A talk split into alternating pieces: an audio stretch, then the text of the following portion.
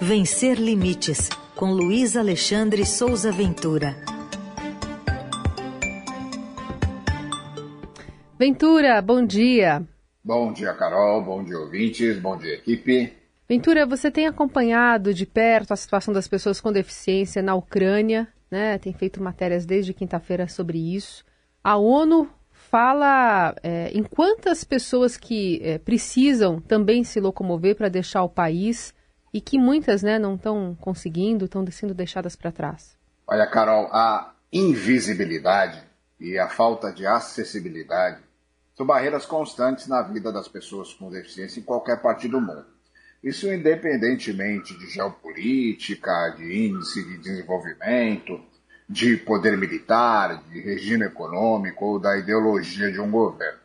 Quando há uma guerra, essa combinação é uma sentença de morte. E é isso o que acontece neste momento na Ucrânia, país que tem uma população com deficiência estimada em 2,7 milhões de habitantes, ou 6% dos ucranianos.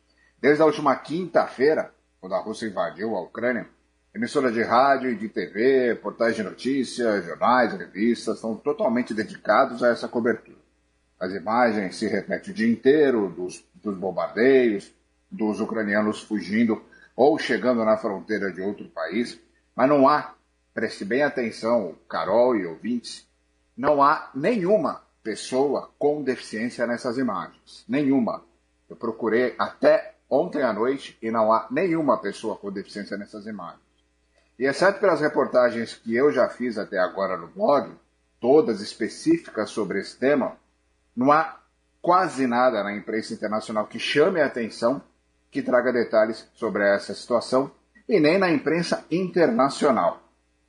A instituição global Accessibility.com publicou uma análise sobre como a guerra entre a Ucrânia e a Rússia afeta a vida de civis ucranianos com deficiência. Essa instituição afirma que, abre aspas, a Ucrânia é notoriamente antipática à deficiência e inacessível. O país está repleto de prédios e apartamentos de vários andares da era soviética sem elevadores, enquanto acomodações como rampas de acesso e oportunidades de emprego equitativas são raras. Fecha aspas. A apresentação desse cenário é, ajuda a gente a entender, por exemplo, porque a cidadã ucraniana Yulia Klepets contou à imprensa internacional que ela, a mãe dela, que tem 82 anos com restrições de mobilidade, e a filha dela, a Arina, que tem 25 anos, é autista, continuam isoladas no apartamento da família que fica no sétimo andar do prédio lá na capital Kiev. A, essa senhora Yulia, ela disse que a mãe não anda sozinha e não há como, como elas consigam descê-la. E que a Arina, é essa moça autista, não entende o que está acontecendo, pergunta toda hora é, se os tremores vão parar. E quando houve uma primeira explosão, a mais ou menos 200 metros do prédio onde elas moram, a Arina entrou em estado de choque e parou de se mexer. Outra instituição, a Inclusion Europe, que atua em 39 países, já declarou que as condições de vida das pessoas com deficiência intelectual na Ucrânia, especialmente nas instituições, eram muito precárias mesmo antes da guerra e que a mera expectativa de guerra secou o envio de recursos às pessoas que estavam nessas instituições foram devolvidas para suas famílias e há uma suspeita concreta de abandono dessas pessoas. Esse comunicado está assinado pelo Risto Purman, que é diretor executivo da Associação Finlandesa de Apoio às Pessoas com Deficiência Intelectual, foi publicado na sexta-feira. E nesse comunicado, essa instituição pede uma ação imediata dos países da União Europeia e das organizações humanitárias. O Fórum Europeu da Deficiência publicou na quinta-feira também uma carta aberta aos chefes das instituições europeias, aos chefes de Estado europeus, à Rússia, à Ucrânia, à OTAN, afirmando que a situação das pessoas com deficiência na Ucrânia é terrível, essa é a palavra que eles usam. Os abrigos é, em Kiev são inacessíveis, as mulheres com deficiência estão em maior risco de violência sexual, as crianças com deficiência estão mais expostas ao abuso e à negligência, As informações sobre segurança e evacuação são inacessíveis e os centros de evacuação não têm acessibilidade e que as pessoas com deficiência são deixadas para trás.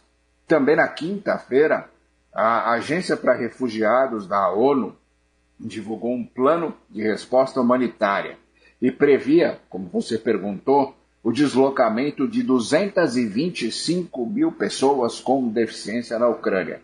Mas não há nenhuma informação se isso já começou a ser feito. Eu vasculhei a internet e consegui achar o contato do senhor Valery Sushkevich, que ocupa no governo federal da Ucrânia o cargo que seria de secretário nacional das pessoas com deficiência. E pedi essa informação para ele, mas ele respondeu só com um joinha e não disse mais nada. No meio de tudo isso, surgiu o ator e escritor alemão Samuel Koch, que lidera uma ação para resgatar pessoas com deficiência que não conseguem sair das áreas de guerra e das regiões da Ucrânia atacadas pela Rússia. Esse artista tem uma instituição chamada Samuel Koch Amigos, e aí ele mandou uma pequena delegação, e veja só, inclui uma enfermeira, a mãe dele, um cunhado e um mecânico ortopédico. E eles levaram transportes acessíveis para tentar tirar essas pessoas de lá. Samuel Koch é envolvido no universo da pessoa com deficiência porque ele é tetraplégico, sofreu um acidente em 2010, atualmente tem 34 anos. Aí, Carol, eu fico imaginando o que, que nós faríamos aqui no Brasil se vivêssemos uma situação parecida com essa, com 17 milhões de pessoas com deficiência e uma infraestrutura de acessibilidade que está muito abaixo do necessário, né? Exato, e por isso é tão valiosa a sua coluna aqui no, no Jornal Dourado Ventura, para dar essa visibilidade que você está constatando que não existe, né? Não existe muitas vezes no Brasil, mas na Ucrânia especificamente, essas pessoas que são deixadas para trás na hora de se tomar uma decisão, né? De, de, se abandonar um lugar, de se buscar abrigo, pessoas que não conseguem é, sair muitas vezes, né? Não tem essa acessibilidade disponível onde moram. Mas tristíssimo, tristíssimo. Outra face muito terrível dessa guerra que a gente está vendo lá na, na Ucrânia. E aí sendo, de novo, né? É, quem está se importando é quem tem alguma relação com, com esse problema, né? Esse, esse alemão que você mencionou, que está é o Samuel Koch. Pensando nesses resgates, é, é só quem já teve algum tipo de contato com esse problema, enfim, que está ali é, se importando com essas pessoas no final das contas. Muito triste. O, o, que a gente percebe, o que a gente percebe é exatamente isso. Que somente quem está diretamente relacionado ao universo da pessoa com deficiência, principalmente as instituições ou as pessoas, é que estão agindo para tentar tirar essas pessoas de lá. Uhum. A Rússia tem 2,7, a Rússia não, a Ucrânia tem 2,7 milhões de pessoas com deficiência. Então você imagina, por exemplo, morar no sétimo andar de um prédio, como uhum. mora a senhora que eu citei, uhum. e o prédio não tem elevador. Você faz o quê?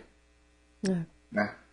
Ventura, é, enfim, é, a gente vai continuar acompanhando a sua cobertura, especialmente né, com esse enfoque aí da guerra da Ucrânia. Queria que também você trouxesse uma dica de livro para falar sobre conflitos, sobre pessoas com deficiências é, em outras ocasiões.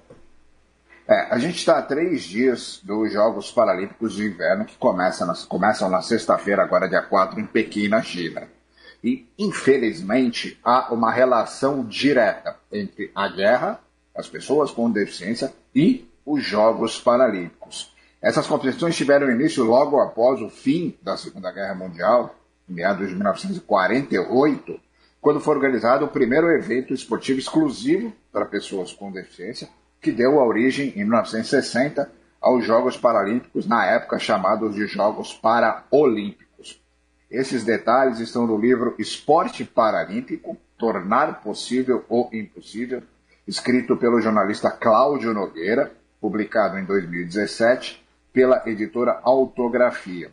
Esse livro detalha essa origem do esporte paralímpico, quando o médico alemão Ludwig Gutmann começou a usar o esporte para reabilitação de soldados amputados. Tá? Nessa situação, a origem de tudo isso. E fala também sobre esse setor no Brasil, que é, felizmente, bastante sólido, bastante forte. O prefácio desse livro foi escrito pelo nadador Daniel Dias, que é o maior medalhista olímpico da história do Brasil. Você encontra fácil esse livro no, no site da editora Autografia, editorautografia.com.br, mas eu vou colocar o link também lá no blog. Então o nome é Esporte Paralímpico, Tornar Possível o Impossível, escrito pelo jornalista Cláudio Nogueira, publicado em 2017, Carol. Muito bem. Ventura, obrigada pela participação de hoje, viu? Boa semana para você. Um abraço para todo mundo.